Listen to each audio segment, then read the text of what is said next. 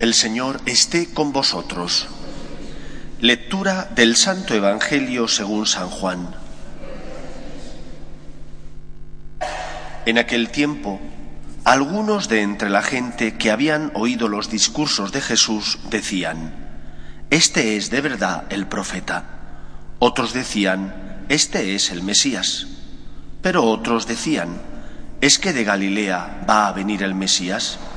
¿No dice la Escritura que el Mesías vendrá del linaje de David y de Belén, el pueblo de David?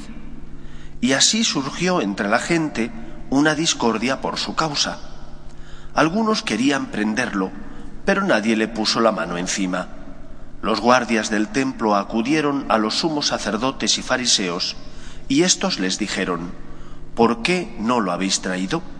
Los guardias respondieron, Jamás ha hablado nadie como ese hombre. Los fariseos les replicaron, ¿también vosotros os habéis dejado embaucar? ¿Hay algún jefe o fariseo que haya creído en él? Esa gente que no entiende de la ley son unos malditos. Nicodemo, el que había ido en otro tiempo a visitarlo y que era fariseo, les dijo, ¿acaso nuestra ley permite juzgar a nadie sin escucharlo primero y averiguar lo que ha hecho? Ellos le replicaron, ¿también tú eres Galileo? Estudia y verás que de Galilea no salen profetas. Y se volvieron cada uno a su casa.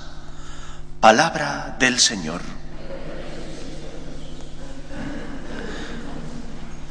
La presencia de Jesús, sus palabras, sus discursos, los milagros, producen en aquellos que los ven y los escuchan, producen disparidad de respuestas. Algunos creen en Él, manifiestan que es el Mesías, que es un profeta, mientras que otros abiertamente declaran que no puede ser un profeta ni el Mesías, puesto que a él le llaman el Nazareno, saben de dónde viene, de Nazaret, mientras que el profeta, el Mesías, tiene que venir de Belén. En nuestra vida a veces ocurren cosas similares.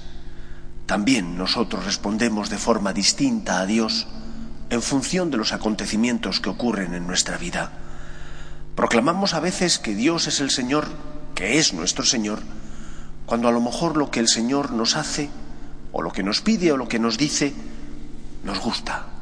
Porque el Señor ha sido generoso contigo y a lo mejor ha escuchado tus súplicas, tus necesidades, y entonces dices, qué bien, Dios me ama. Pero hay momentos donde Dios a lo mejor no responde de esa manera a tus plegarias. A lo mejor Dios parece que calla, o lo que Dios te pide no te gusta porque te escuece, te duele, que perdones a una persona que no se lo merece, que seas más generosos entregando tu persona, tu tiempo o tus bienes para ayudar a otros. Y entonces dentro de ti se produce esa lucha interior. ¿Querrá Dios esto? ¿No serán mis, eh, mi conciencia o a veces mi imaginación la que me lo pida, pero Dios no querrá eso? Buscas excusas. Excusas para no hacer aquello que sabes que Dios quiere que hagas. Los hechos están ahí. Tienes conciencia, el Señor te habla por medio de su palabra, por medio del Papa y de los obispos, cuando ves a una persona necesitada, es Jesús el que te pide ayuda, pero tú buscas excusas.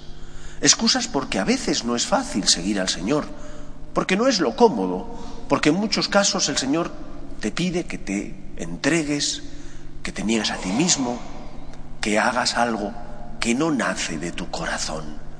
Y en esos momentos tienes que hacer una parada en tu vida y examinar quién te está pidiendo que hagas algo si es Jesús, si es Dios, si sabes que es el Señor el que te lo pide, no hay mejor camino que seguir que ese.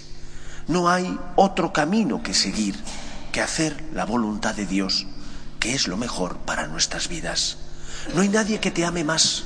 Nadie ha pagado un precio tan alto por tu salvación como Jesús que murió por ti en la cruz. Cuando un niño que es educado por sus padres, le dicen, haz esto, haz lo otro, y eso que le dicen no le gusta, porque le apetece jugar en lugar de hacer los deberes, el niño tiene que darse cuenta de que aquellos que le piden que estudie o que se coma la comida que mamá o papá han puesto en la mesa, aquellos que se lo dicen, se lo dicen porque le quieren, no se lo dicen para hacerle daño.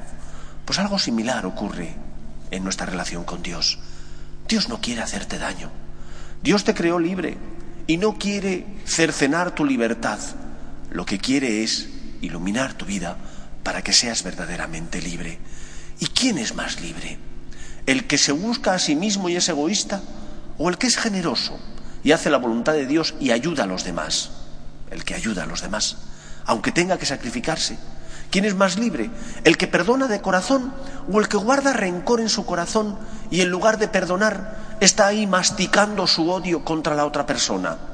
El que perdona de corazón siente una libertad interior y una felicidad que no la da ni el odio, ni el rencor, ni la sed de venganza.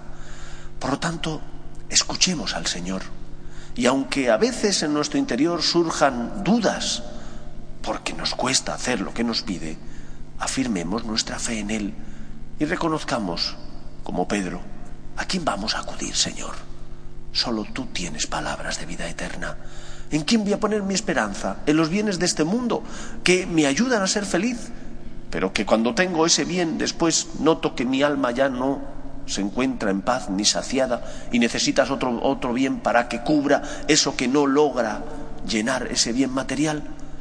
Como dijo Pedro, solo Él tiene palabras de vida eterna, solo Él llena nuestro corazón de amor, de felicidad y de esperanza. Escuchemos a Dios y aunque a veces nos cueste porque no entendamos, hagamos lo que nos pida, porque solo Él ha pagado un precio tan alto por nuestra salvación, permitir que su Hijo muriera por nosotros. Solo Él tiene palabras de vida eterna. Que el Señor nos ayude. Nos ponemos en pie.